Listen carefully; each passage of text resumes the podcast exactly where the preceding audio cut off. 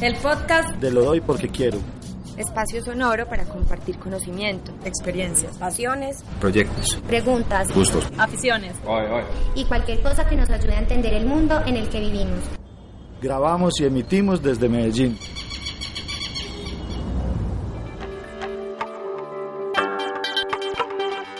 Bienvenidos al podcast de Lo Doy Porque Quiero, otra vez con Mari. Mi nombre es Andrew Smith, que siempre se nos olvida decir los nombres, y estoy aquí con Maritza Sánchez. Y antes de presentar a la invitada, tenemos un público pequeño, tenemos a Eddie, Catalina, Jimena, mi novia. y nuestra invitada es Luciana Rizo, que aprovechamos que está de paso por Medellín esta temporada y, y tuvimos un encuentro vacacional muy bacano, entonces nos conectamos para hacer este podcast entonces, buenas noches, Lucy. Muchas gracias. Sí, pasamos muy bueno en nuestras vacaciones y que siga acá en la mesa. Es un lugar secreto, no le vamos a decir a nadie dónde estuvimos, porque no queremos que nadie vaya porque se está dañando. bueno, entonces, ¿cómo comenzamos? Pues vamos a mantener el molde de, de lo que hicimos el año pasado y lo primero pues como sería contar un poco que Luciana nació en Medellín, pero es colombo, italiana. Y hablábamos un poquito, no sé si podemos ir en desorden, después hablar del colegio y de la primaria, que me imagino que vos te vas a remontar a esos tiempos más pasados, pero a mí sí me genera un montón de curiosidad, como que vos empezaste a estudiar publicidad porque era lo que había que hacer, hubo como una resistencia ahí de la familia para que te volcaras de una vez pues como a lo cinematográfico. No sé si podemos hablar un poquito de, eso publicitario que tocaste al principio y después ahorita por los laditos, pero no con tanto gusto, bueno, por ahí nos podemos ir yendo. Perfecto. Sí, digamos que cuando salí del colegio yo siempre tenía muy claro, yo nunca dudé que lo que quería hacer era cine.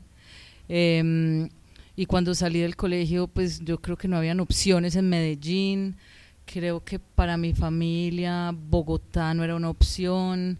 Eh, y, había una cosa muy clara para mí que yo quería eh, hacer y era conseguir mi pasaporte italiano, entonces sabía que era como un tiempo que tenía que estudiar algo, mientras que con mi pasaporte me podía ir a, Europa.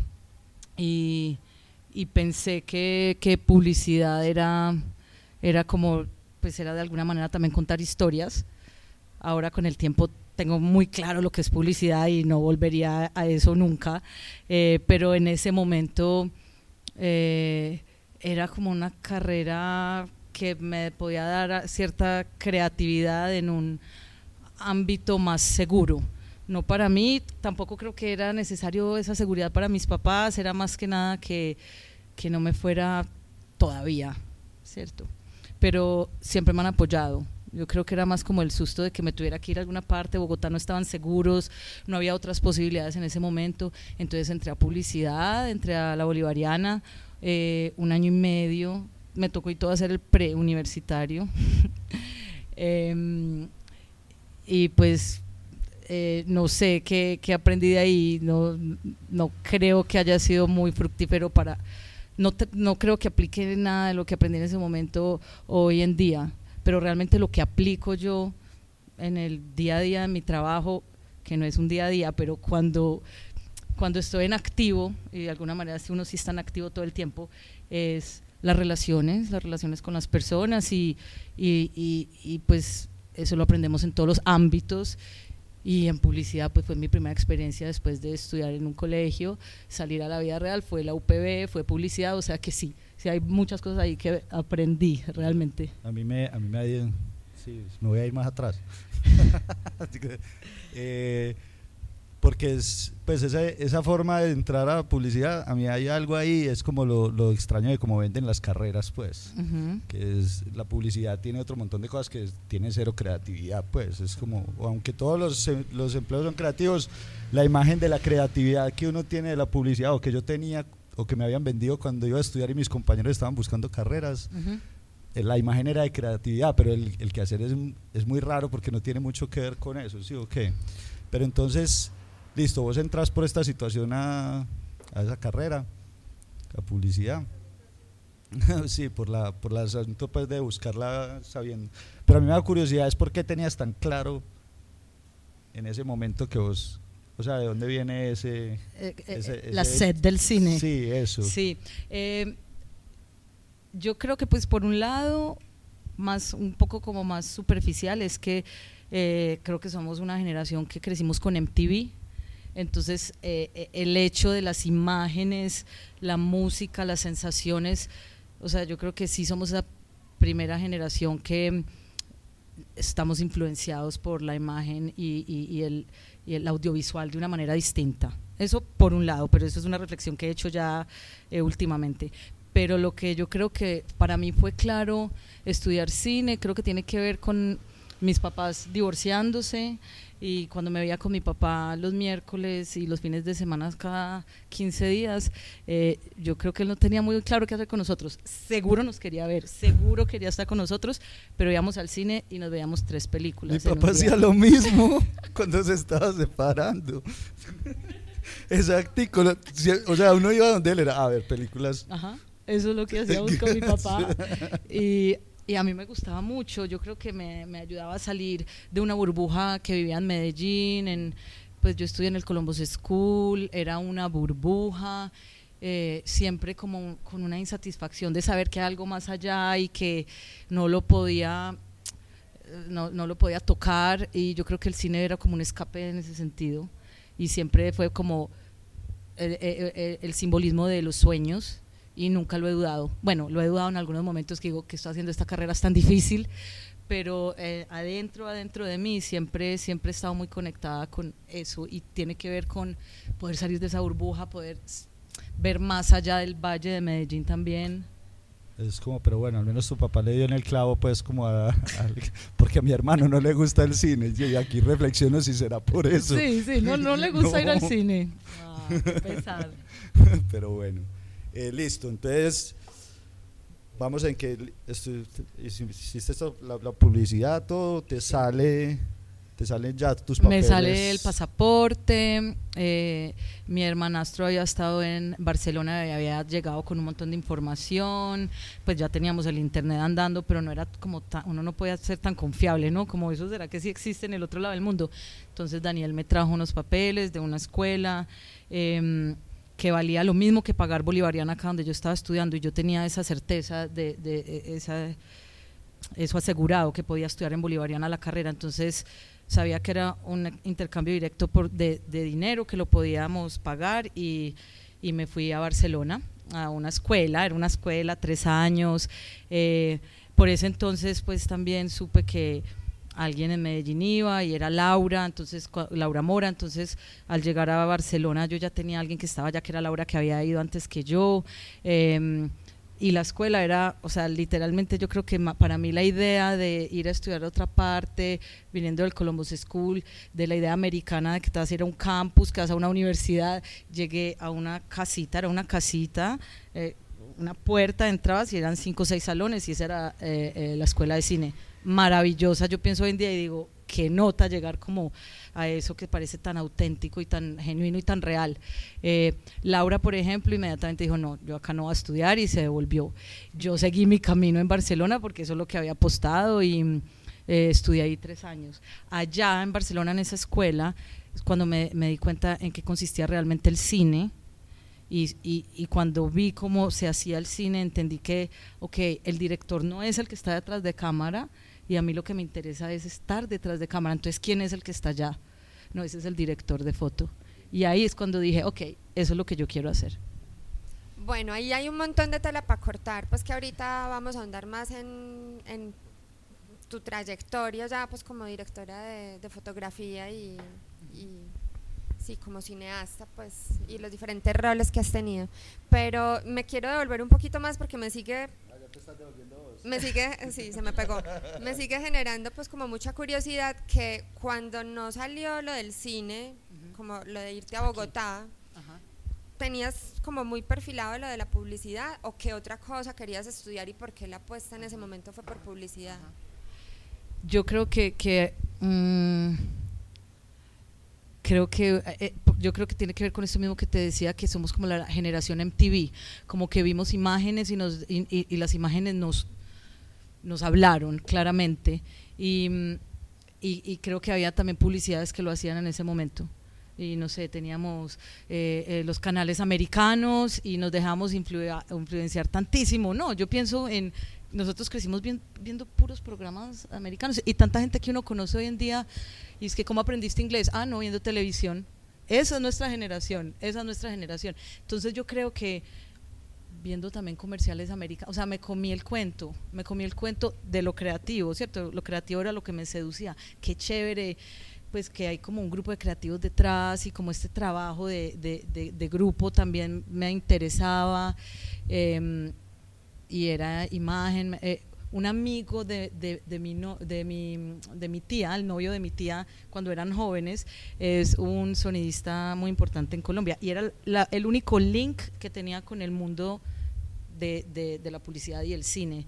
Y muy chiquita yo le dije que quería ir a un set y me acuerdo que me invitó a un comercial que estaban rodando en Berlín acá. Eh, y era ver, cierto, como que estaba encantada con eso y era publicidad.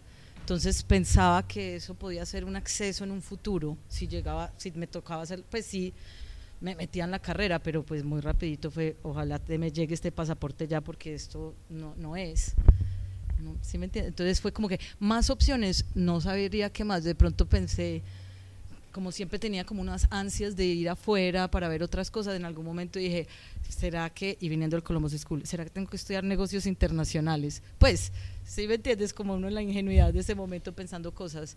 Eh, ni siquiera fotografía pensé, que hoy yo digo, qué curioso que no se me hubiese ocurrido como una coger una cámara en ese entonces. Es que es, es raro, esa época, no sé, pues hablo de la época de nosotros, que somos más o menos contemporáneos y es, es una época yo recuerdo que era muy raro cómo se presentaban las carreras, por eso ahorita hablaba de eso y, mm. y, las opciones que le presentan a uno son es todo un mundo y las, las opciones que se presentan son muy reducidas, me parece a mí, o pues me parecía a mí, como es esto y esto.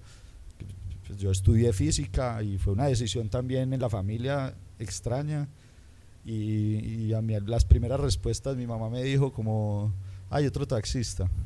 Y yo, pero pues, ¿y cuántos taxistas físicos conoces pues para que me los presentes? Y, y, mi papá, mi papá se quedó callado y se, se, fue. Y a los tres días volvió después de haber averiguado que era eso que iba a estudiar yo. Y ya me dijo como bien. Pero lo que digo sí, es una cosa extraña eso las carreras que uno no, uno no, uno no sobre todo en ese tipo de colegios y en ciertos colegios es como muy restringido y uno no, en esa época ojalá haya cambiado, que no creo pues, creo que se ha reducido más, pero... Sí, sabes que ahora que lo dices, para mí miro atrás y en perspectiva veo que era como el inicio de que la educación fuera un negocio, ¿cierto? O sea, ya no lo estaban vendiendo, hablando de publicidad también, que pues no lo estaban vendiendo, eh, eh, les interesa más que pronto esta gente del Columbus School no simpatice mucho con el arte, sino que se vayan a hacer sus ingenierías y sus administraciones pues... Y, bueno, y cierto punto tal vez reflejaba algo en tu familia y es el miedo a, que uno haga una cosa alternativa y, económicamente no le vaya bien a uno, pero como no asegurar el trabajo, digamos. Había una actitud muy fuerte de los hogares de y incluso ahora pues todavía me encontraba con estudiantes que estudian cosas que no todavía no les mucha gente así. Pero yo yo sí tengo que rescatar eso de mi familia. Ellos o sea, sí no, no me dejaron ir a Bogotá y más concretamente de pronto mi papá, eh, por sus propios miedos, eh, no me dejaron ir a Bogotá, que era donde podíamos estudiar, ni siquiera apliqué nunca a, la Universidad Nacional. Pero siempre me dijeron, pues hazlo, empieza por publicidad y luego estudia cine. Pues como que siempre estaba abierto, no yo creo que no había temor y hasta el día de hoy tampoco ha habido temor, cada vez me apoyan más, eso sí. Eh, bueno, entonces estás en Barcelona, tan, y, y luego qué, vos de ahí viviste...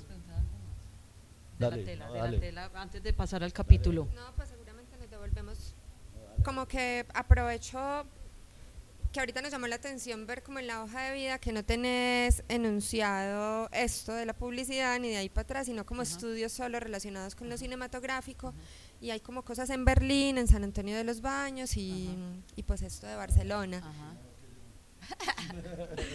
eh, Mejor stalker porque que yo. eso, o sea, yo súper feliz de, lo tengo que buscar y pues tengo que buscar dónde lo, lo, voy a poner.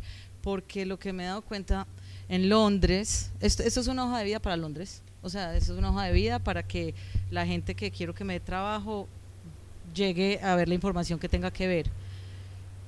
Gracias a ti que me lo dices ahora, definitivamente voy a buscar la manera donde ponerlo porque sí, sí es importante pues resaltar los pasos de, la educación. Bueno, hay que les decir, vayan, escuchen el podcast de lo doy porque quiero. ahí se, se van a enterar. bueno, entonces de ahí íbamos entonces, bueno, lo que decía Mari, salís de Barcelona ¿Y cuál es el recorrido? Ah, no, no, sigo en Barcelona, me quedo nueve años en Barcelona. Mi carrera es súper lenta, voy a paso de tortuga. En Barcelona me doy cuenta que quiero ser directora de foto, que eso es lo que quiero hacer.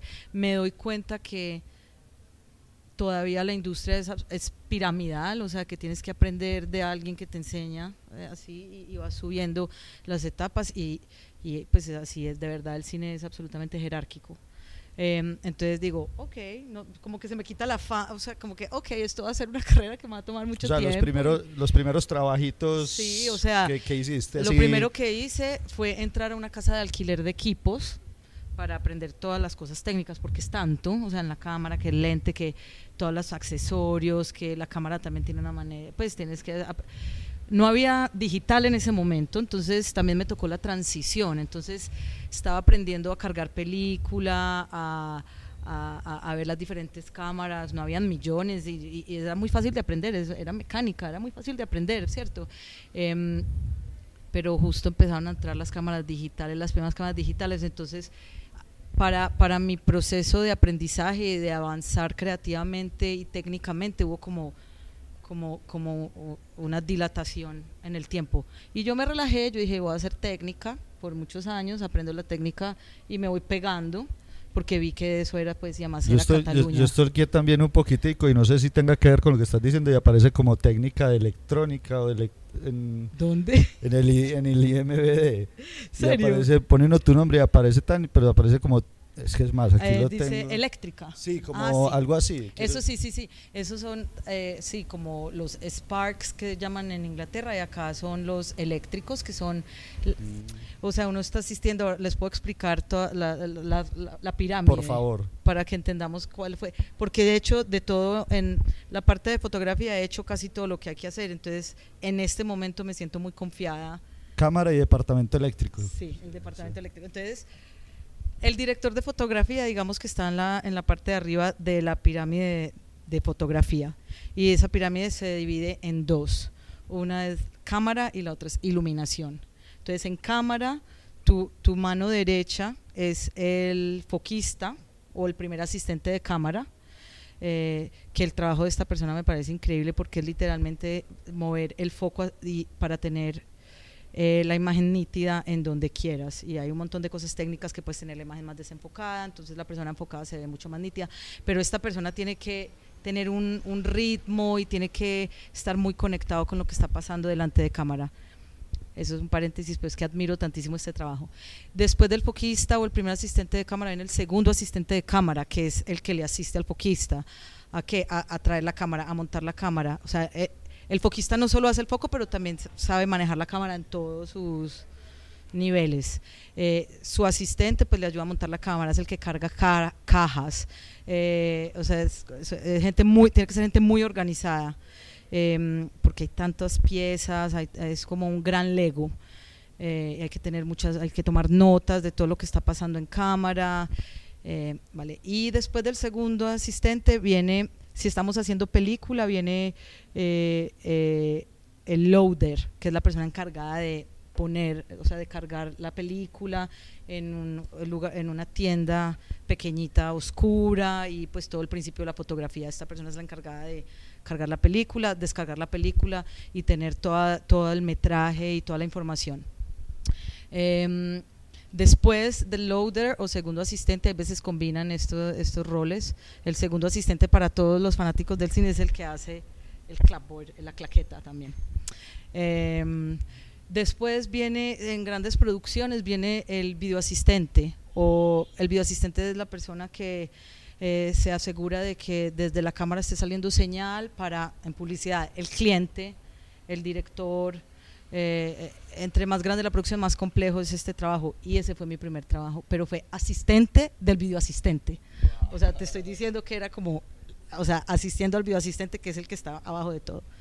Así como una pequeña nota, en digital, en los últimos años, con el digital se han creado otros roles y un rol también muy importante que yo también lo admiro mucho hoy en día es el rol del eh, DIT, que es el, eh, el, el, el, técnico de imagen, o sea, que analiza que todos tus mm, datos de imagen, latitud, luz, esté en cierto nivel, en cierto rango, que no te estés excediendo ni para arriba ni para abajo, que pueda hacerte unas pruebas de color para que te queden, pues que esté quedando la imagen como tú la tienes en tu cabeza en mis producciones yo no tengo un, DIT, o sea, un DIT es para producciones más grandes. Ya hablaremos de mis producciones, son producciones pequeñitas, underground.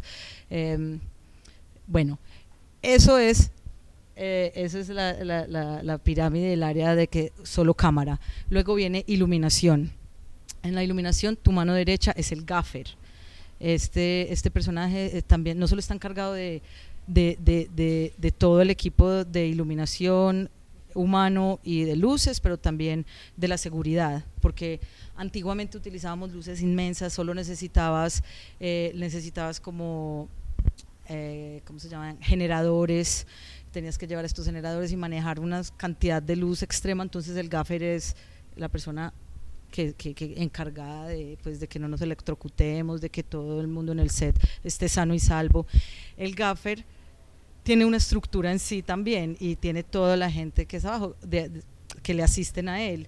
En distintas partes del mundo funciona distinto. Hay uno que, le, que es el best boy, que es el que trae, le, le, ayuda a, a, poner las luces. El gaffer le dice, bueno, quiero, el director de foto me dice que quiere esta luz aquí, de esta manera, hay que ponerle una bandera, hay que ponerle un filtro, hay que... Y todas estas piezas las trae el best boy. El best boy a su vez tiene un spark o un eléctrico. Y el eléctrico pues trae las cosas del camión hasta donde él está. es que hay muchos sistemas también cuando te pones a ver, pues el, americano es cada pollito en su cajita, el europeo se mezcla más uno con otro, pero pues no importa dónde es la misma jerarquía, ¿cierto? Tiene un montón de, rangos. Em, y en la parte de, luces también tienes un jefe eléctrico que es la persona encargada de distribuirte la, la, la corriente, ¿no? Pues aquí quiero un 20 mil pues saca el 20.000 del generador, trae acá el, el, power, pues la electricidad y cerciórate que de ahí sacamos una caja y de esa caja distribuimos hasta maquillaje y hasta el catering. Pues es como una pequeña ciudadcita. Estoy intentando hablar como de distintos tipos de producción. Entonces hablo como del grande. Lo conozco porque hice trabajos, ¿cierto? Como eh, técnica hasta ahora en mi carrera no he, no he llegado a estar en una producción así donde yo sea la directora de foto. Pero pues eso como que le da mucha... Eh, sí, mucho que mucha adrenalina a la gente poder estar a cargo de semejante cosa. Pero eh, soy Jimena. Hola. Espera, ¿qué dijiste? Eh, bueno, que pues como en un escenario obviamente no es perfecto, pero como para que en el que vos sientas que es como lo, lo, lo que necesitas, ¿cuánto se puede simplificar esa jerarquía? Ajá que es el trabajo que yo hago ahora, porque no estoy haciendo ningún tipo de producción gigante, eh, pues o producción más robusta. Las producciones que yo hago son más pequeñas para eh, historias cortas, eh, productos cortos.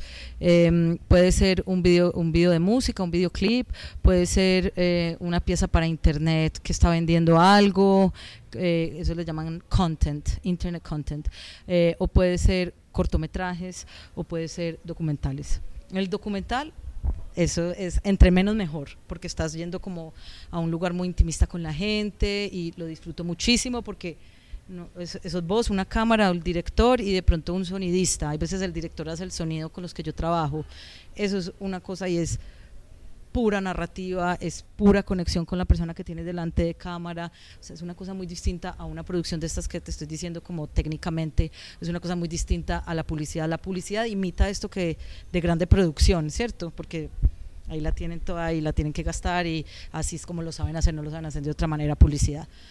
Em, cuando hacemos un corto, que es como un formato pequeño de lo que es una película, em, depende. O sea, intentamos siempre hacerlo con la menos cantidad de gente posible, pero en el momento en que ya queremos montar una escena, queremos traer una luz, o sea, el productor se sienta con el director y es como, de verdad tenemos que traer esto acá porque eso implica una persona más. Em, entonces, o sea, se puede hacer un corto como un documental o se puede hacer un corto como una publicidad.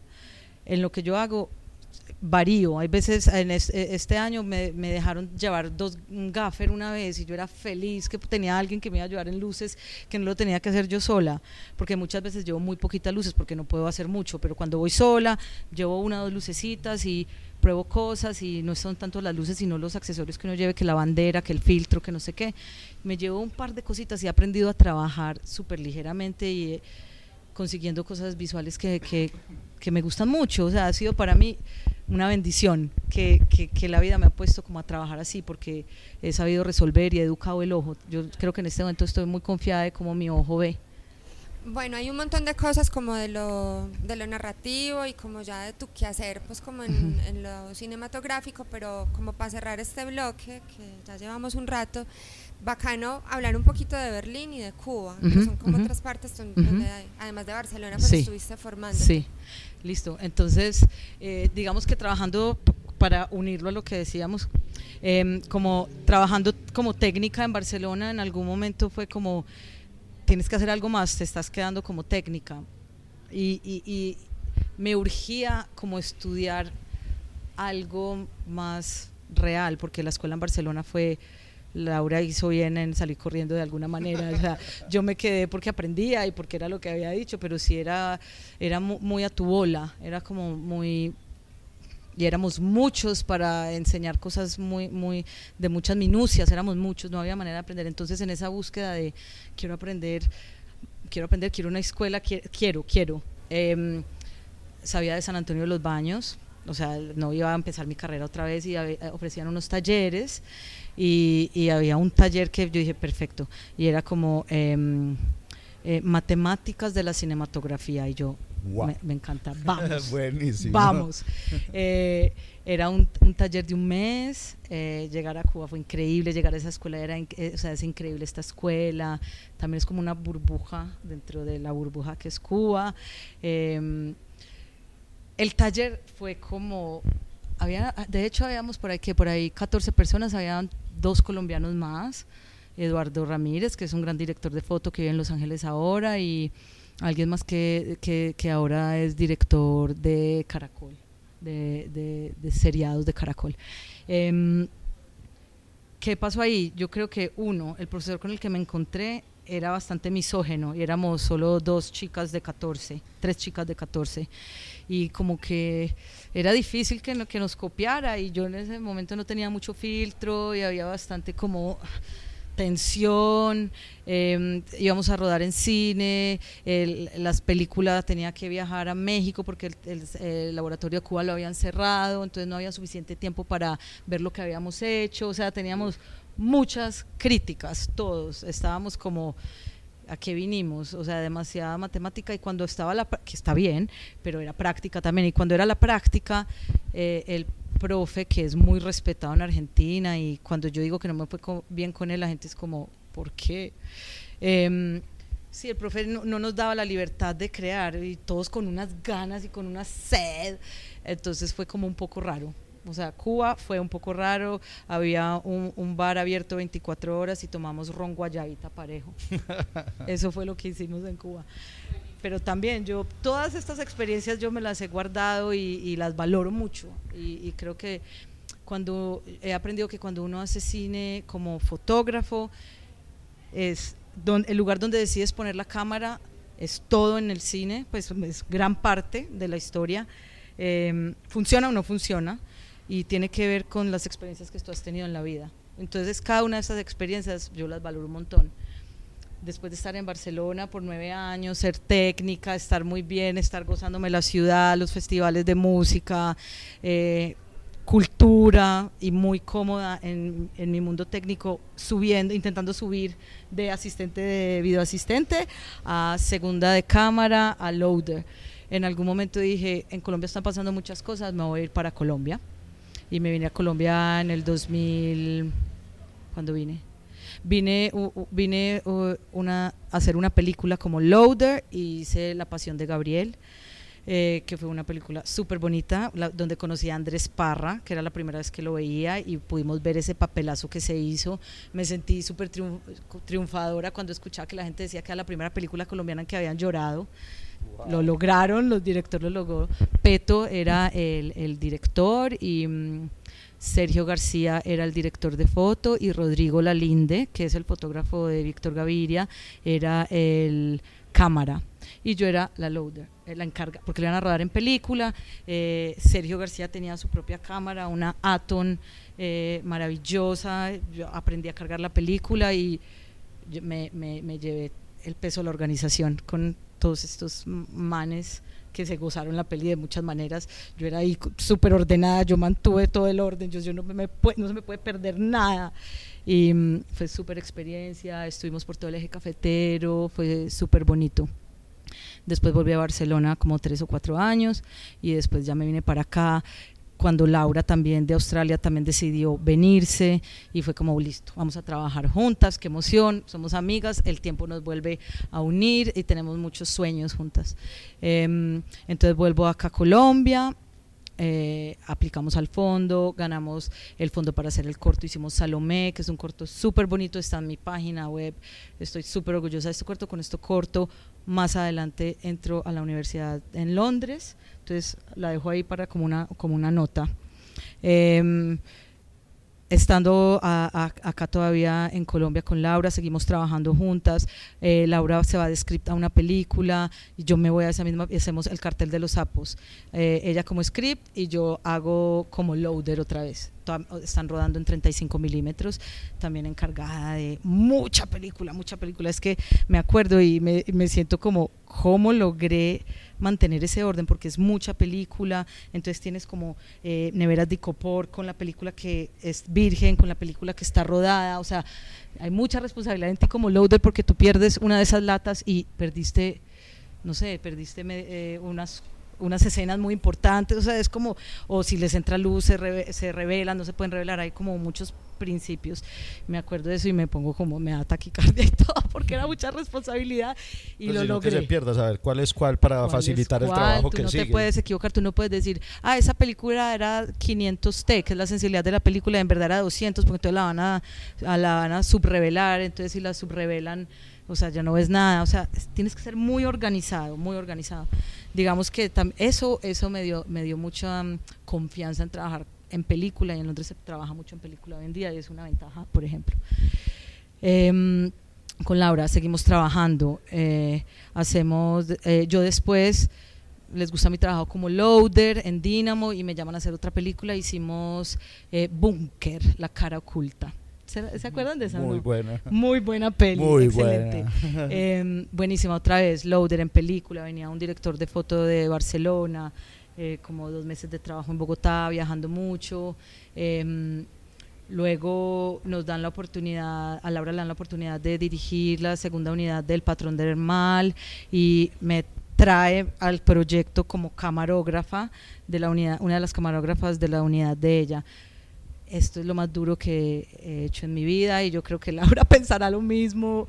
Em, fueron ocho, yo hice ocho meses, Laura hizo nueve meses, yo no pude terminar. Era una pelea casada, todos los días tener que ir al set.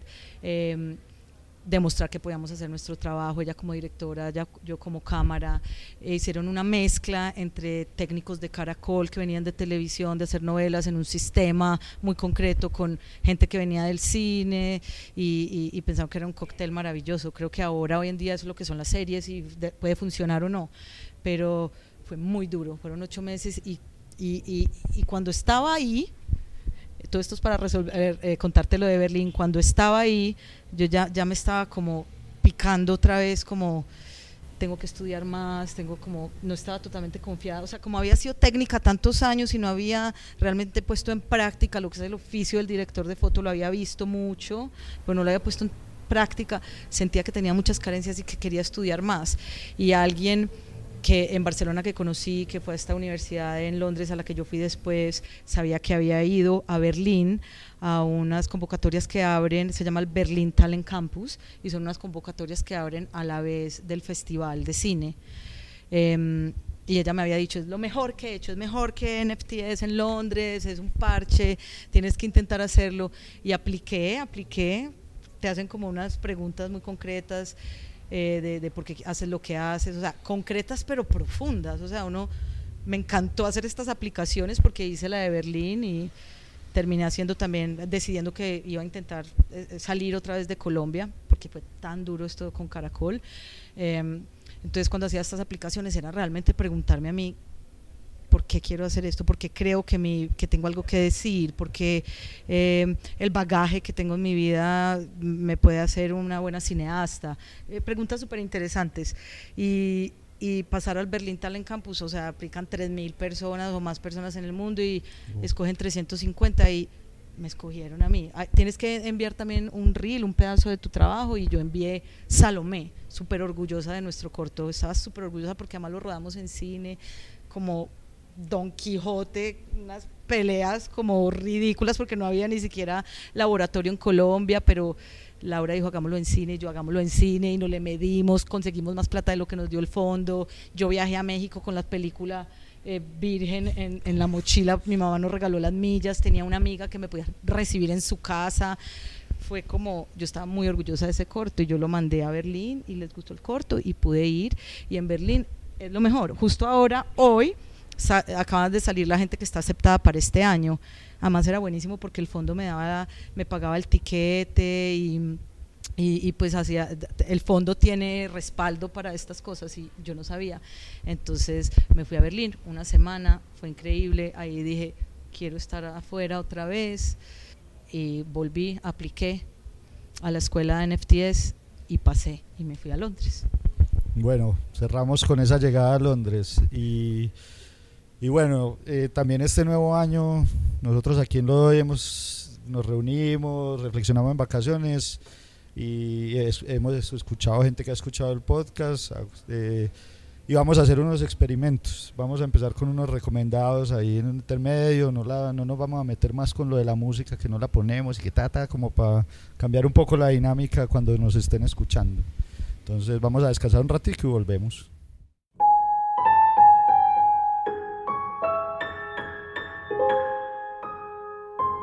Quiero recomendar una serie que se llama Over the Garden Wall.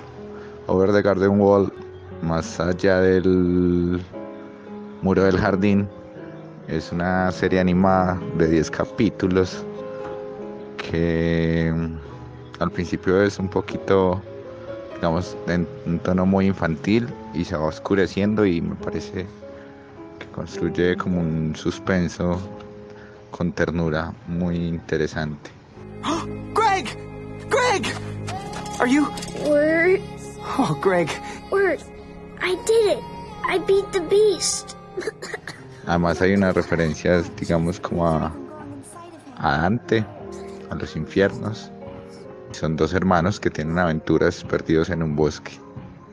Eso es lo que tengo para decir de Over the Garden Wall.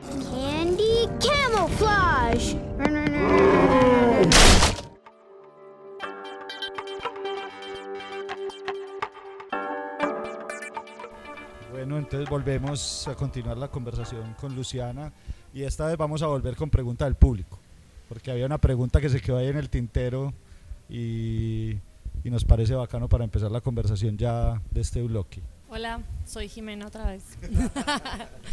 eh, bueno, mi pregunta es si vos crees que haber tenido la educación en película y haber pasado después a lo digital enriquece mucho más tu, tu manera de manejar lo digital o no. Sí, muchísimo. Pues me, me siento muy confiada de, de, porque es que en película tú no veías lo que, lo que hacías, en película tú todo lo tienes matemática en tu cabeza, ¿no? Porque tienes un exposímetro, mides la luz y más o menos tienes que educar tu ojo y tu forma de ver las cosas en un sistema numérico. Y, y, y en película todo está en tu cabeza. O sea, antes el director de foto era una eminencia, porque el único que sabía lo que realmente iba a pasar era el director de foto. Hay unos rezagos así como de, ese ego y esas cosas en los sets, muchas veces con el director de foto. Entonces, cuando encuentran a alguien que no es así muy, muy, muy egomaníaco, te va muy bien. Em, pero bueno, volviendo a esto. Em, entonces, cuando tú tienes como ese sistema ya numérico en tu cabeza y el ojo como siempre midiendo digitalmente, pues lo ves. O sea, lo estás viendo eh, y, funciona como una manera inversa. En la película siempre tenías que poner luz para, para que los aluros de plata eh, reaccionen y se exciten y puedan crear densidad en la película. En, en, digital tienes que quitar luz. Las cámaras hoy en día ven mucho. O sea, es un, como un sistema inverso. Pero la educación del ojo, como el ojo ve, no hay nada igual que eh, hacer tu educación en película. De hecho, cuando llego a Londres, a NFTS, eh, son dos años de máster, es el National Film Television School. O sea, un charro porque ya uno, pues ya no sé, ya uno toma con pinzas cómo venden las cosas y la educación, pero es como the best film school of the world. Eh, no, pues todos ahí también nos quejamos y tal, pero entrar era muy difícil y pasar ahí pues era una cosa extraordinaria. ¿Por qué? En parte porque el primer año en la escuela te enseñan a, hacerlo en película en una era ya digital, o sea, ya todo el mundo está diciendo la película se va a acabar, empecemos a cerrar los laboratorios en el mundo, vamos a hacer, todo va a ser digital.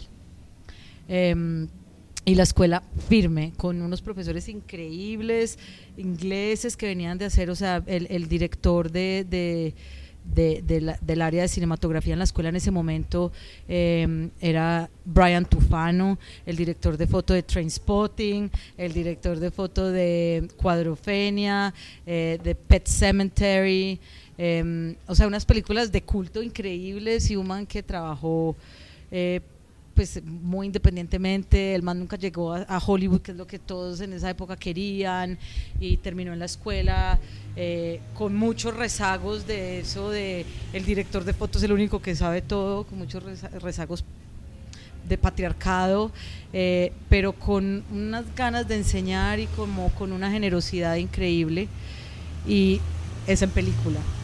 Y lo que aprendimos de película yo tenía compañeros que eran mucho menores que yo, que nunca habían hecho película eh, en su vida y, llegar ahí y, empezar de cero y hacer película y salir de la escuela a los dos años les daba la misma confianza pues que yo puedo tener hoy en día. Yo creo que tenemos mucha confianza. El hecho de hacer pues fotografía numérica es distinto. Bueno, ahí yo me corro de, lo técnico y, y como sí, de, de, la formación, pues como de lo que hemos venido hablando y has abordado ya o has enunciado pues como eh, patriarcado, eh, el, misógino de, de Cuba. Y me parece pues como una puntada importante para hablar de, de las mujeres en el mundo cinematográfico y cómo ha sido ese lugar para vos y cómo has como campeado, pues como, como eso que está todavía latente y vengo como de, Cali, donde unas mujeres de Cali han sido súper invisibilizadas y como que en la foto de esa escuela siempre salen pues Luis Ospina y Mayolo y, y Arbeláez y eh, bueno, eh, y más atrás como los Duperli, como un montón de hombres en este mundo de lo cinematográfico en, Colombia y unas mujeres muy tesas, productoras brutales y también como directoras de fotografía. Y bueno, ya está Laura, que es un poco más visible, pero que también le ha tocado pues como lo de Caracol y, hablamos un poco de eso cuando ella nos acompañó en este episodio de Lo Doy. ¿Cómo ha sido tu, tu batalla ahí? ¿Qué, que se te ha minimizado alguna vez? ¿De qué formas? Más difícil en Colombia, en esos proyectos que has tenido, pues como el cartel de los sapos o, de, del patrón del mal, o, es la misma cosa por allá en Barcelona y en Londres, como saber un poco Listo. qué onda. Eh, digamos que Barcelona no, no, no sé qué, o sea, no, nunca sentí, porque tampoco estaba como en una búsqueda de abrirme paso, o sea, el paso se me iba abriendo de una manera, digamos que amigable.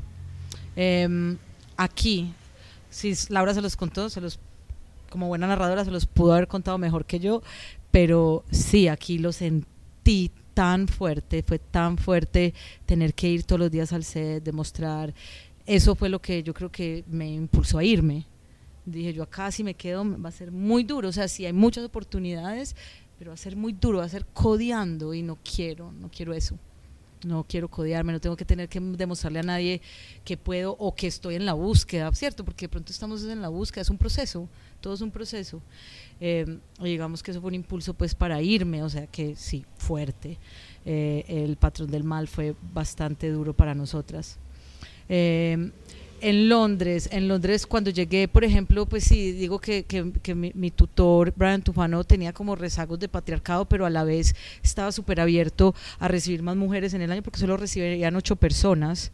Cada año solo reciben ocho personas y en mi curso pues éramos tres y cinco hombres y él era muy orgulloso de decir, ya son tres y el próximo año también fueron tres. Y el próximo año ya, cuando yo todavía tengo contacto con ellos, él ya no es el tutor, pero con los otros tutores y son muy orgullosos de decir, ya son cuatro y cuatro.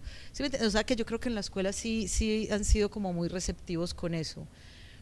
Porque pues yo creo que lo del, lo del, lo, del patriarcado lo más miedoso es que uno ni siquiera se ha dado cuenta que uno hace parte de, de eso, que es, es tan profundo que todos lo somos, o sea que inclusive pensando así, mis profesores los vi muy progresistas, éramos nosotros mismos en el curso, eran mis compañeros todos de 29 a 21 años, yo ya tenía 33, 34, y eran ellos, y todavía lo son, o sea, el que no se cuestiona no se da cuenta. Luego, en el medio, en el medio no me ha parecido. Yo creo que en Londres están abiertos de cierta manera, pero lo que les digo, el patriarcado está tan adentro que es como inconsciente para mucha gente y yo en este momento lucho mucho para tener oportunidades y que me den oportunidades distintas a lo que estoy haciendo y, es muy difícil romper eso. O sea, yo estoy súper feliz porque uh, hay un movimiento muy grande, nosotros tenemos como un colectivo cuando justo salí de la escuela en el 2016, tenemos un colectivo, había un colectivo ya formándose con otras chicas que habían salido más arriba de la escuela y formaron un colectivo que se llama Illuminatrix que me encanta además el nombre. Buenísimo. Illuminatrix eh, eh, es una plataforma donde se muestra el talento de directoras de fotografía. Illuminatrix quiso crear como un, satélite que se llama Illuminatrix Rising, que es para las, las que recién salíamos de la escuela, que también tuviéramos una plataforma. La chica que lo creó llevaba por ahí 6, 7 años adelante de nosotros y ya tenía como muchos contactos, mucha gente lo conocía, ella había abierto mucho campo y dijo, quiero ayudarle a las que vienen detrás, súper linda eh, súper agradecida. Los primeros dos años después de que salí de la escuela, esto cambió porque cuando salí de la escuela fue muy duro allá. Yo pensé que porque salía de la mejor escuela del mundo iba a ser fácil, pero no fue fácil. Y tener Illuminatrix y una plataforma ayudó muchísimo.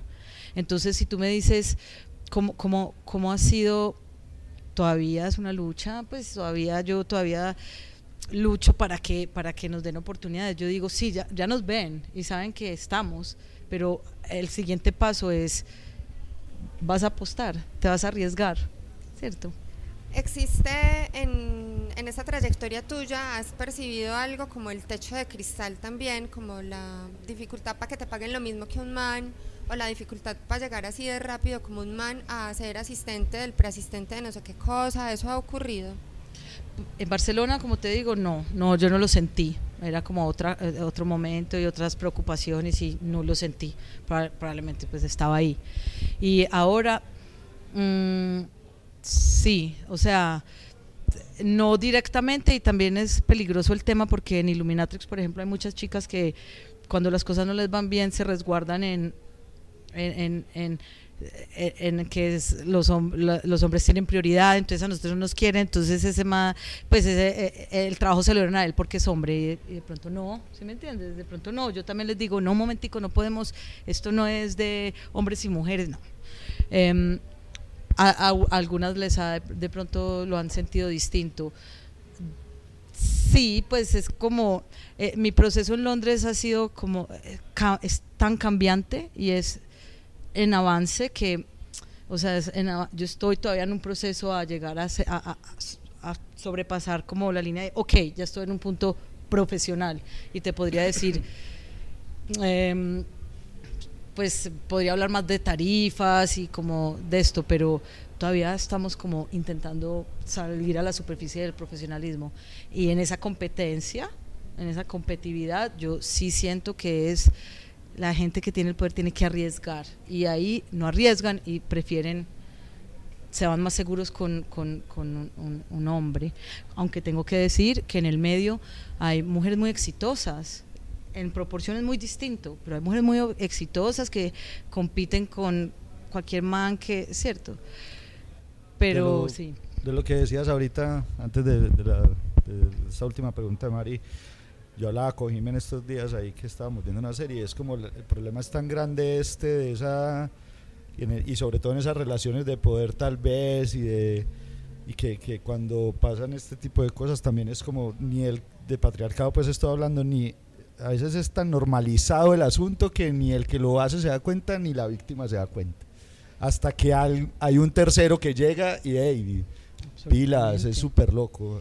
Es, no. es, una situación que cuando se está dando es muy complicado porque nadie, nadie sabe que eso se está dando hasta que hay un tercero que dice, hey, aquí pasa aquí algo, aquí hay algo, algo extraño.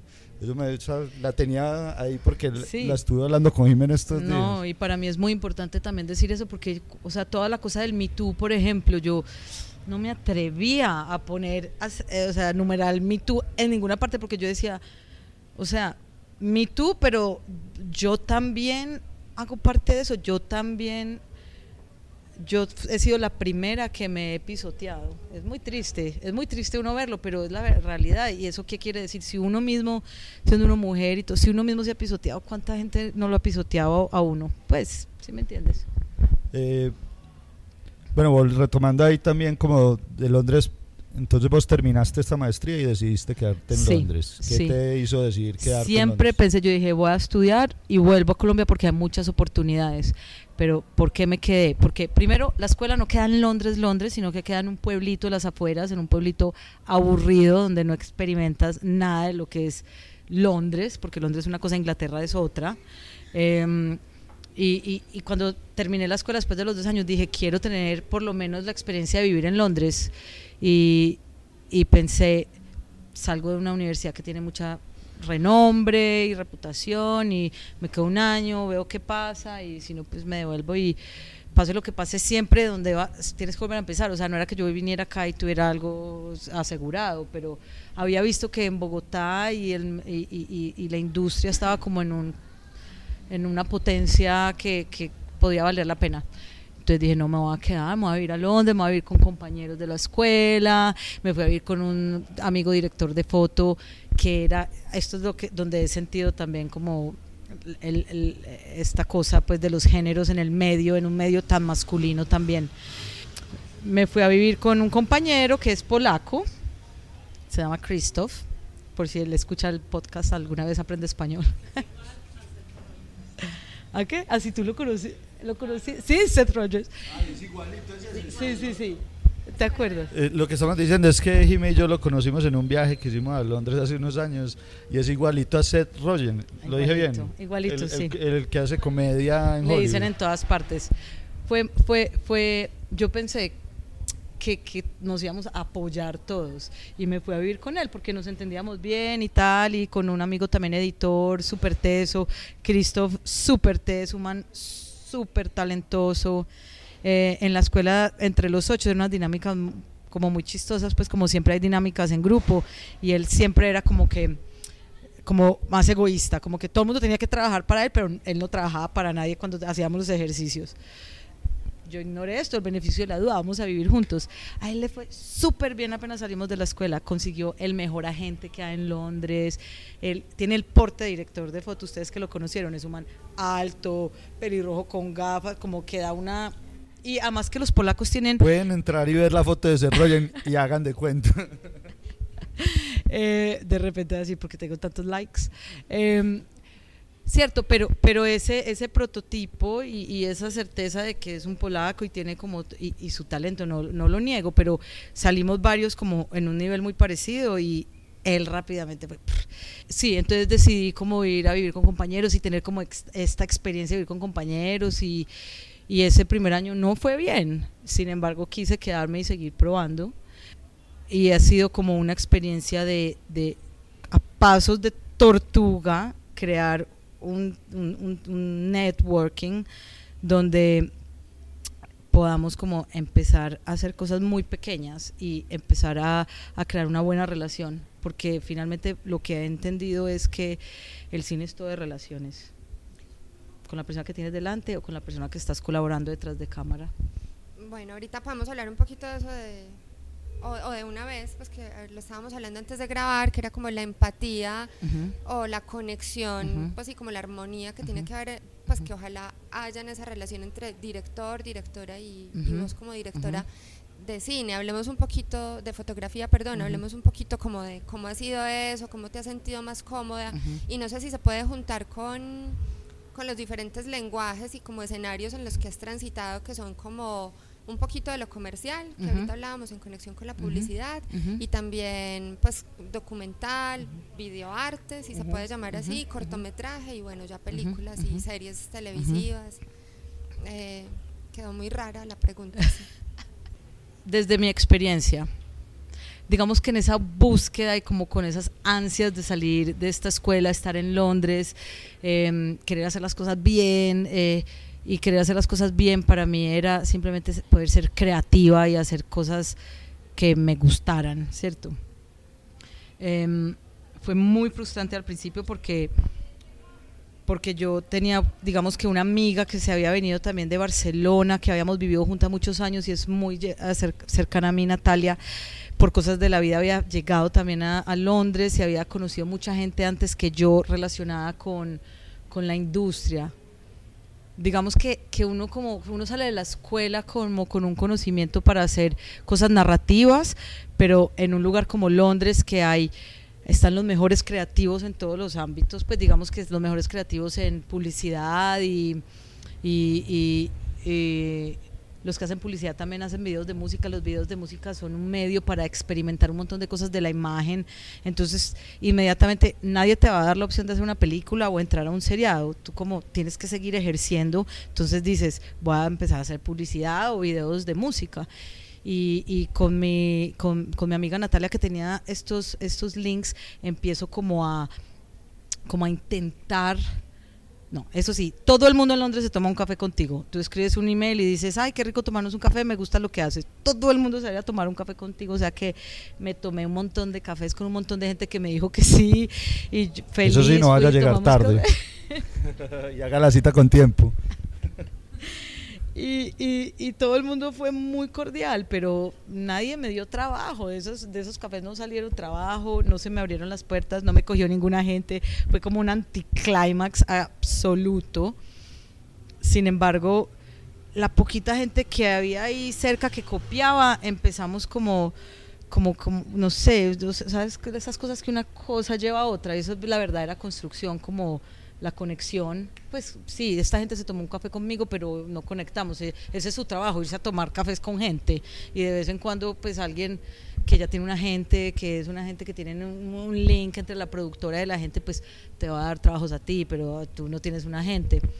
Pero en esas conexiones yo creo que empezó como me, me, empecé a dar cuenta que lo importante no era ir y, y, y ejercer y ejercer y ejercer y volverme mejor técnicamente, sino volverme mejor en las relaciones. Y no sé, pues es que, es, es, que los ejemplos son, son eso, como un amigo me recomendó a alguien que era, todo el mundo con el que trabajo es mucho más joven que yo, primero que todo.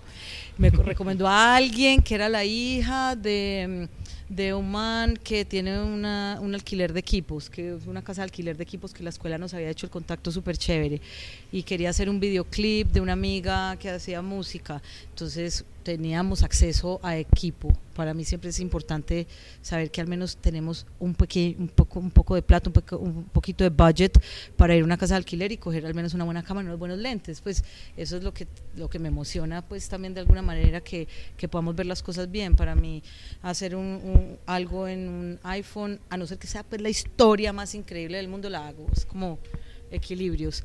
Eh, y con ella, ah, eso fue hace por ahí tres, cuatro años y con ella todavía seguimos haciendo los videos de música juntas y, y es una relación súper bonita y ella se convirtió en una amiga.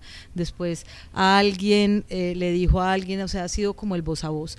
Y y es ir creciendo con la gente que trabajas, es ir creciendo. Sí, maravilloso si un gran creativo en una productora que hace videos de música súper chéveres, eh, un día dice, me encuentra en Instagram y dice, ay, mira qué nota está pelada, o sea, traigámoslo a hacer, eso es un milagro y si pasa maravilloso, pero no va a pasar, o sea, es que las relaciones las creamos y crecemos juntos. Mis primos decían algo así como que cuando mis primos son los hermanos Orozco, pues como para contextualizar, que hicieron algunas películas reconocidas aquí en el país, pues digamos la cuña, eh, al final del espectro. Y que eso lo hablábamos ahora también, que se fue, pues la vendieron tan, y ellos me decían alguna vez que eso es como uno de esos golpes de suerte, que si uno se deslumbra por eso o cree que eso rompe todo el molde y ellos y ellos no o sea no hay que seguir haciendo porque es que eso puede nunca pasar y nunca y nunca pasó o sea esa película está engavetada por allá y nunca pasó Qué pesa. tuvimos muchas expectativas con Nicole Kidman y esa película yo me acuerdo. Pero sí pues sí digamos que en el documental es tan íntimo que, que, que tiene o sea, yo ya siento que la gente cree en mí después de cuatro años, por ejemplo con Cela, que es una directora increíble, salimos de la escuela, ella estaba haciendo documentales, em, BBC le gustó el, el, corto documental que ella hizo y le dijo, haz un largo. Y ella me dijo, vámonos a recorrer el mundo, vamos a ir a buscar eh, gente entre 90 y 100 años que son em, eh, corredores de 100 metros, sprinters, y vamos a hacer el documental. Era una expansión de lo que ella había hecho. Perdón, eso lo podemos cortar. Eh, em, era como una versión más amplia de lo que ella había hecho en la escuela y ese trabajo también fue muy duro porque ella en ese momento no creía en mí. Ella no me soltaba la cámara del todo, intentaba decirme cómo, cómo, cómo, cómo hacer la cámara y ese, en ese trabajo yo entendí te tienen que creer, la cámara es tan intuitiva, no pueden haber dos personas detrás de la cámara moviendo la cámara, porque ella, yo estaba acá enfocada con algo a la izquierda, algo estaba pasando, ¿cierto? Porque tú te conectas con una acción y dices, voy a ver esto cómo se desarrolla y, y, intentas narrar lo que tú estás viendo. Ella venía y me tocaba el hombre y me decía, no, no, no, al otro lado, a, la derecha, entonces yo volteaba a la derecha y veía, llegué tarde a la acción, ahí ya yo no tengo nada que narrar, entonces ni lo de ella ni lo mío, y en ese trabajo yo me di cuenta, y lo hablábamos mucho, o sea, estuvimos en Perú, Washington, Beijing, eh, Perth en Australia, en Melbourne eh, y en Suiza. Conocimos una gente increíble, imagínate, de 90, 100 años eh, corredores. Em, o sea, era tan duro intentarle a ella hacer entender como directora que también muy poca experiencia, pues nosotras ahí como en la búsqueda, en el proceso de que tienes que confiar en mí, tú dime lo que quieres hablemos, tú dime lo que quieres y yo te aseguro que yo te lo voy a dar en la cámara, pero suéltame y, confía en mí. En ese trabajo no pasó. Y yo veo el documental que es súper emocionante. En el documental lloras y ríes. Ella logró, o sea, la admiro muchísimo porque es un desastre, pero lo logra, o sea, logra que uno se conecte y logra contar historias maravillosas. Lo logró. Pero yo veo, eh, cuando veo el documental, yo veo la cámara está dudosa, o sea, yo lo veo. Ahorita, ahorita en, octubre fuimos juntas a Los Ángeles después de tres años de haber hecho ese otro documental para BBC, fuimos juntas a Los Ángeles eh, haciendo una película de investigación para ver si de pronto este año volvemos. Tiene que ver con el Coachella Festival. Es un poco crítico porque es de música, pero a la vez es como que realmente quién vive allá. O sea, realmente qué está pasando ahí, quiénes viven allá. Y esta vez sentí que confió en mí, me soltó la cámara y me lo dijo también a la cara, me dijo, confío en ti, ya nos conocemos y yo sé que tú vas a hacer lo, que yo quiero. Entonces, eso para mí es una ganancia y me ha tomado cuatro años con ella, o sea, hemos hecho dos trabajos, pero han tardado cuatro años. Es la confianza, es crecer juntos, es hablar mucho, es estar... Em, o sea, depende de lo que queramos contar, pero es tener sensibilidades estéticas, es tener sensibilidades políticas y es una temática pues más visceral, más de política. Em, ahora tengo una amiga que hicimos un corto que se llama White Rocks. Eh, la BBC también nos dio la plata para hacerlo, lo rodamos el año pasado y justo hoy se presentaba en el Festival de Cortometrajes de Londres, la primera vez que la gente, el público lo iba a ver. Y justo esta semana me mandó una idea que tiene para hacer un largometraje y es increíble, o sea, estoy demasiado emocionada, nos va a costar por ahí cuatro o cinco años hacerlo, pero tenemos una relación donde ella cree, cree en mí, yo creo en ella, donde nos hemos apoyado porque el camino es, el camino es duro, el camino es muy duro, es un camino donde uno se confronta mucho, donde te pone siempre a prueba, donde o sea, donde, donde te estás mostrando continuamente. Para ella hoy, por ejemplo, iba a mostrar el, corto por primera vez al público y estaba tan tímida y, es la primera vez que había hecho un corto narrativo y estaba con tanto miedo de, de, que quizás estoy, estoy dejando ver mucho de mí. Y, es, eso, continuamente estás comunicando algo, estás diciendo algo, estás mostrando mucho de ti y te estás poniendo en un espacio vulnerable donde necesitas apoyo y yo creo que si, si, si, si, si es una buena relación entre un director y un director de foto, tú estás ahí para apoyar. Hay que poner los límites también, pero estás ahí pues como para soportarse, para apoyarse.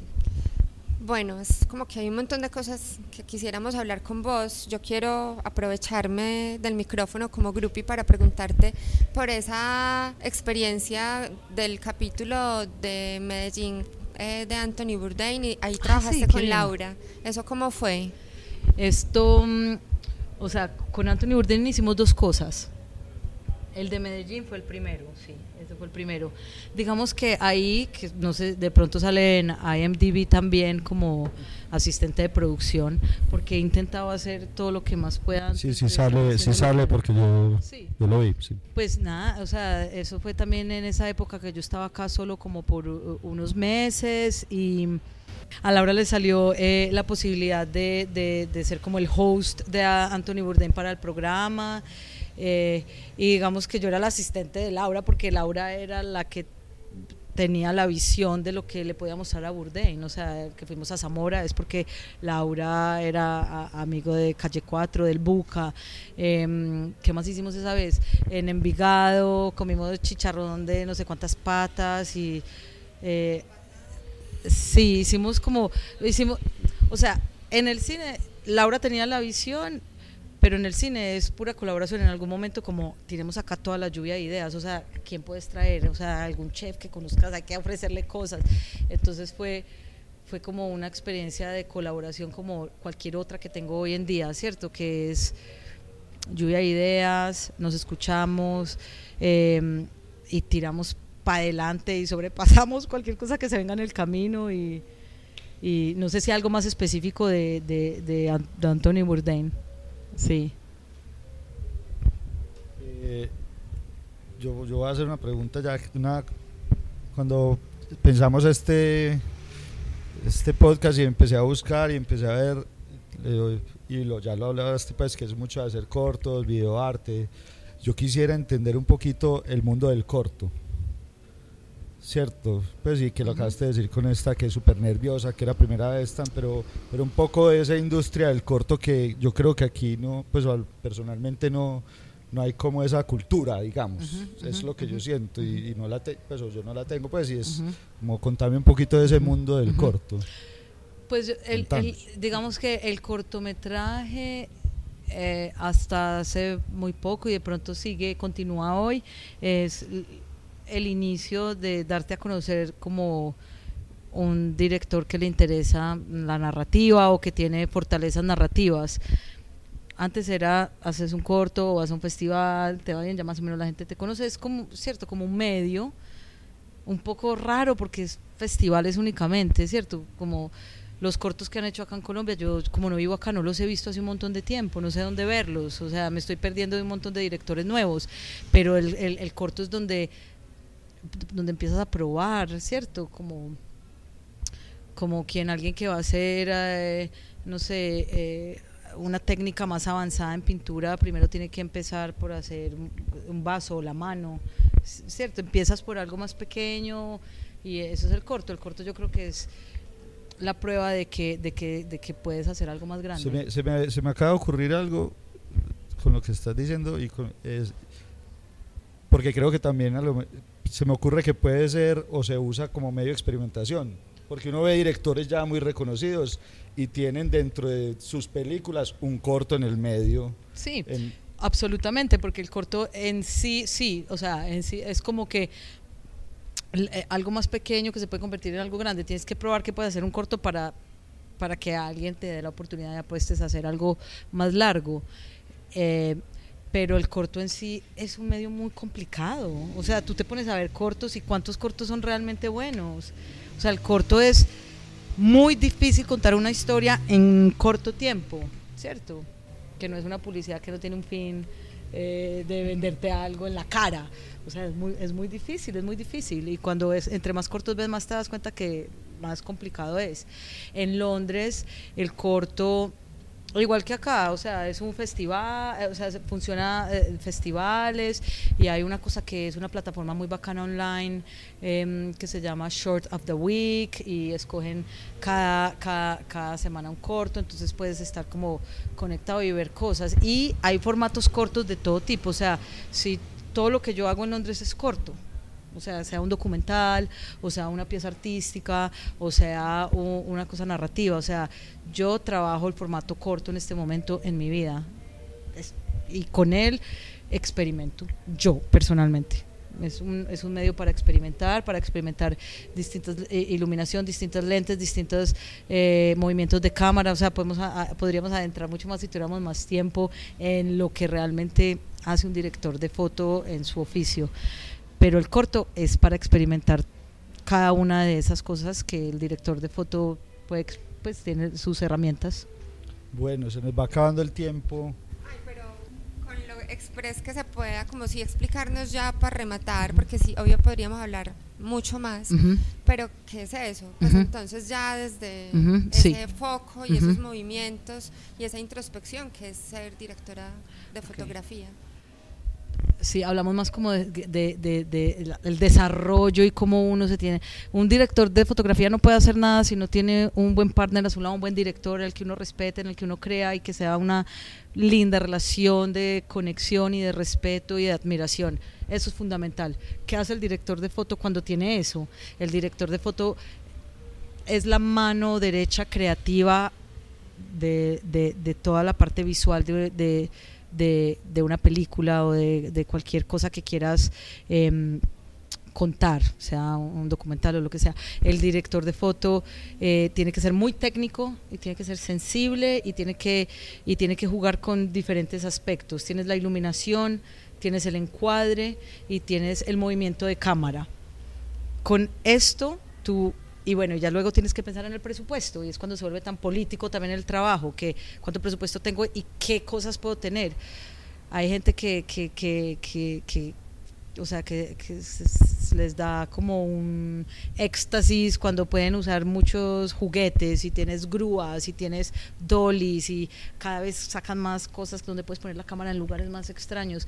Y el director de foto lo que realmente tiene que pensar es dónde poner la cámara. Y tú te das cuenta si haces el experimento de que si pones la cámara en un lugar que le está dando la espalda que, que el, el personaje pri- principal te está dando la espalda o si pones la cámara donde el, el personaje principal te está dando el perfil vas a sentir la escena totalmente distinto saber dónde pones la cámara para mí es lo esencial del director de fotografía Bueno, eh, como vamos cerrando porque se nos acaba el tiempo porque y creo que nos podríamos quedar dos días hablando. está más buena esta conversada Pero quisiera saber si el público tiene alguna pregunta por ahí.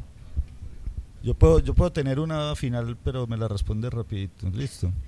Me. Mentira, no, un- no, no, no, no, está súper bien, no, pues No, además es, para eso te trajimos, para que hablaras vos, no nosotros. Sin- Sino que en tu Instagram, cuando uno se mete, y para que lo visiten también, ¿cómo se puede? Luciana Es- Rizzo, es- Es claro. público, pero para que visiten Luciana Rizzo en Instagram, y vos tenés en tus historias, tenés, yo quería preguntar por unas que tenés como de, al final, ¿será que Sí, eh, a mí se me perdió aquí, pero porque haces como unos ensayos como prueba de sí, luz. Una sí, cosa sí. me pareció súper bonito. Ajá. ¿Sí sabes de qué est- estoy hablando? Absolutamente, eso lo hice el año pasado que fui a Irlanda y estaba estrenando una camarita. Voy a decirlo como Sí. aparece, Study of Fog o Study of Light. Ajá, Estábamos hablando de ajá. lo mismo. Ajá, exactamente. Eh, esto está inspirado como en cualquier artista que cuando te vas a ver su a- ar- artistas eh, pintores, cuando te vas y te adentras en sus historias ves que hacen estudios, ¿no? Como estudio del movimiento o estudio de la luz. Muchos han hecho estudios de la luz y, y yo creo que los directores de foto nos basamos mucho en eh, en referencias eh, de, pintores de todos los siglos. Eso es, increíble. El claroscuro nos encanta a todos. Entre más volumen y más densidad haya, mejor. Eh, y esta vez estaba estrenando una cámara que compré, una Fuji XT20, em, y estaba en Irlanda y, y estaba como en, una tarde en, la ventana del hotel y dije voy a hacer un estudio. Y es algo que debería hacer más en mi vida de hecho porque el director de fotos lo que tiene que hacer y si te gusta la fotografía es permanentemente ver la luz. En este momento yo te estoy viendo la luz y me encanta. Hay como una cosita anaranjada roja en tu lado derecho y hay una cosa como más fría más azul que viene el otro lado que está el bombillo reflejado en una pared azul, entonces la lucecita y hay un contraste de color muy bonito. Yo me mantengo analizando la luz. Entonces, Study of Light y Study of Fog fueron dos oportunidades que tuve con tiempo y con mi cámara nueva en Irlanda el año pasado. Y, y- y sí, es un ejemplo de lo que hacemos los directores de fotos. Súper bien, sí. eh. Bueno, las dos últimas preguntas para cerrar. Sí. ¿Tienes una? Listo. Súper bien. Yo creo que nos vamos a quedar con un podcast de tres horas. Catalina, no, porque me quedé con el, con el, eh, durante la pausita, lo de la coreografía y la cámara, porque es verdad, en, en mis estudios de coreografía hemos estudiado muchas pelis. Eh, no películas de danza, sino la, la, la película en sí, como, como, en- como ente coreográfico.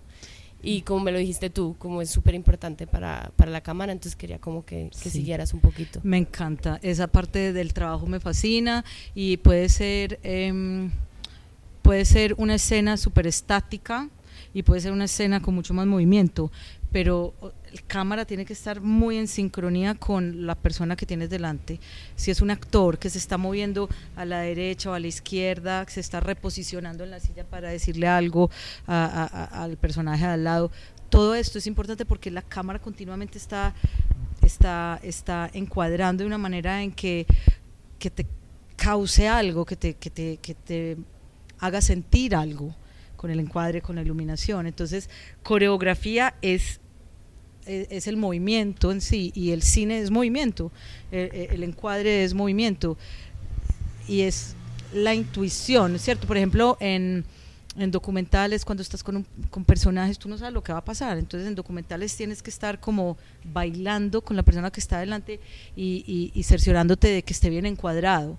Ya sea que quieres mantener como los encuadres perfectos de la regla de tres, o ya sea que quieres ah, causar una sensación extraña en el cuadro y mantenerlo con mucho aire por encima de la cabeza. Y, y- cierto, siempre como tienes que tomar una decisión constante cada segundo, decisión, decisión, decisión, decisión. Y yo me imagino que en la coreografía con el cuerpo es eso también, ¿no? Estás tomando una decisión constante. Eh, nos lo dijeron mucho en la escuela y cuando hacemos, he hecho también cosas con baile y me encanta porque eh, si entran a, a- a mi Vimeo o, o en mi Instagram eh, van a ver unas fotografías que es una pareja como eh, en silueta con un, con un fondo azul como unas cortinas. Yo vi el video. Ese ahorita. video es una sola toma y Es estoy lindo, bailando es una yo. sola toma. Sí, y estoy bailando yo con, con eh, esta pareja adelante. Entonces, es solo. Y, y, eh, por ejemplo, ahí no tenía nadie con respecto a la pregunta de Jimena antes, que cuánta gente puedes hacer, cuánta gente necesitas realmente para hacer algo que te guste. Ahí no tenía nadie. Eso era un amigo que me estaba ayudando, me prestaron unas luces gigantes, una empresa que me llevan la buena, eh, alquilé también una cámara súper barata de un amigo y unos lentes que me gustan mucho, también me los prestaron de otra parte que me llevan en la buena y, y, y yo misma hacía el foco, entonces era coordinar el foco, el movimiento, o sea, yo creo que un director de foto tiene que pensar en coreografía. Una amiga eh, alemana, directora de foto increíble, que ha sido balletista toda su vida, dejó de hacer ballet cuando empezó a incursionar en, en cinematografía y me decía, esto es lo mismo que hacer ballet. Me lo dijo desde Barcelona en el 2001 y hoy en día cuando veo su trabajo digo, eres una dura porque eres una balletista. Pues está súper linkado. A mí me, a mí me, sabes que me acabas de dar una de esas cosas como que veo ya, porque iba a decir como que uno podría decir que la escena es una coreografía, pero, pero es una coreografía más allá de la escena como tal, sino todo lo que se hizo alrededor para lograr esa escena.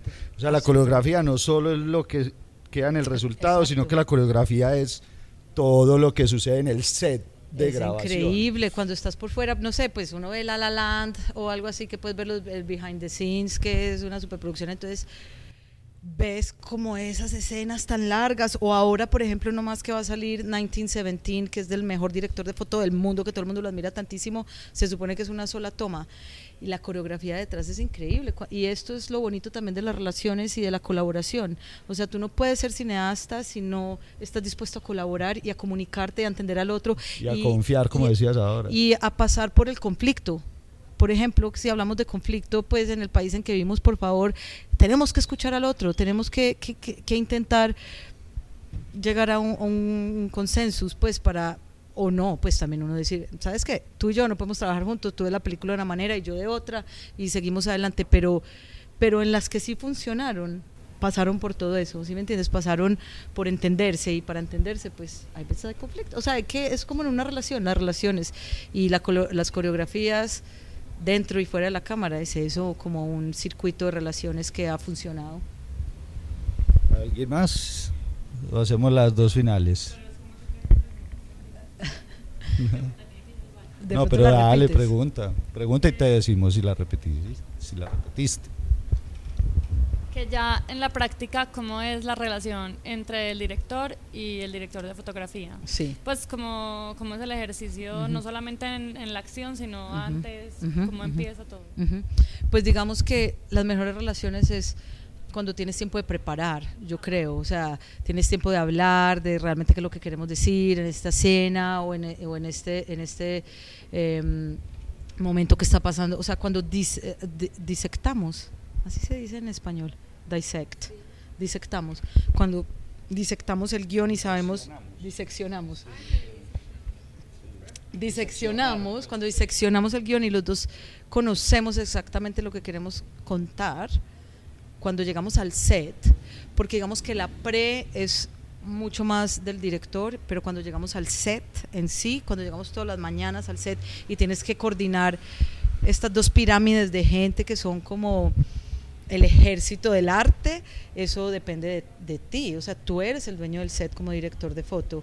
Y en ese momento, si tú estás bien con el director, ya sabemos lo que tenemos que hacer y es coordinar a esta gente. No tiene que ver con la relación del director y el director de foto, porque ya estás como en sintonía.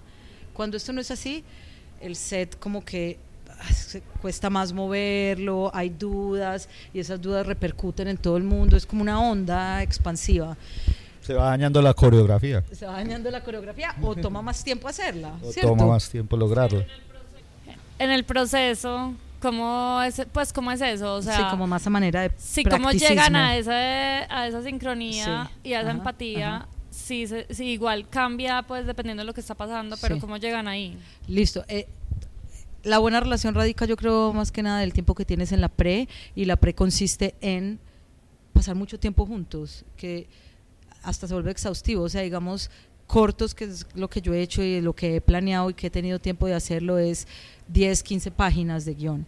Cuando empiezas a diseccionar el guion, e- es eso, o sea, nos vemos hoy y hacemos tres páginas. Nos vemos mañana, hacemos tres páginas y nos toma toda la tarde o todo el día. Entonces desayunamos juntos, almorzamos juntos. Entonces es una camaradería, ¿cierto? Ya pasas tanto tiempo con el otro que ya los conoces. Y hay veces, pues si, si, uno, es in- si uno tiene intriga por la vida del otro, pues pregunta. Y entonces, ¿dó- ¿dónde fue que tú naciste? ¿Por qué es que hablas así? Y entonces, ¿cierto? Yo como soy curiosa, yo intento saber mucho la otra persona y, y, y- para mí las relaciones, vuelvo y digo, es lo más importante. Pero en el, o sea, empezamos entonces diseccionamos qué es lo que pasa psicológicamente en el guion, hacemos como unas notas y luego empezamos a hacer el shot list, que es la lista de cómo vamos a, a filmar, plano a plano. Esta parte psicológica, ¿cómo la ves? ¿Lo ves en un plano general o lo ves en un plano detalle o cortamos de acá y empezamos a pensar en la edición también? Entonces necesitamos tantos planos. Hoy matemáticamente yo sé que yo no puedo hacer más de 12 eh, setups en un día. No puedo, es imposible. Ni siquiera yo, sino la directora tampoco, o el director tampoco alcanza a, poner la escena más de 12 veces. Eso ya lo sé, me costó mucho. Antes, sí, 20, hágale. No, chapucero, lo que sea. Yo ya ahora sé que hasta dónde me comprometo y eso es por la experiencia de sentarme con el director y planear. Esto lo vamos a hacer así, esto lo vamos a hacer así. Esa parte es maravillosa cuando empezamos realmente a pensar en la gramática visual.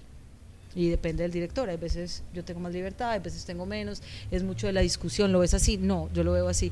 Ahí es cuando uno dice, puta, me equivoqué, vemos la película demasiado distinta, o dices, vamos bien, hay consenso, tiremos para adelante. Bueno, ahora sí se nos acabó el tiempo. Las dos preguntitas de hoy porque quiero. ¿Qué te gusta dar porque quieres? Me gusta mm, dar escucha. Me encanta, me encanta escuchar al otro, me encanta ponerme en el lugar del otro. Creo que a través del cine, empatía. Bueno, ¿y qué te gusta que te den porque quieren? Me gusta que me den lo mismo. Muy bien. Con eso nos vamos. Muchas gracias a todos y un aplauso para Lucy.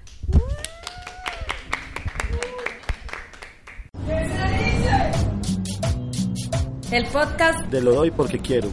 Espacio Sonoro para compartir conocimiento, experiencias, pasiones. Proyectos. Preguntas Gustos. Aficiones. y cualquier cosa que nos ayude a entender el mundo en el que vivimos.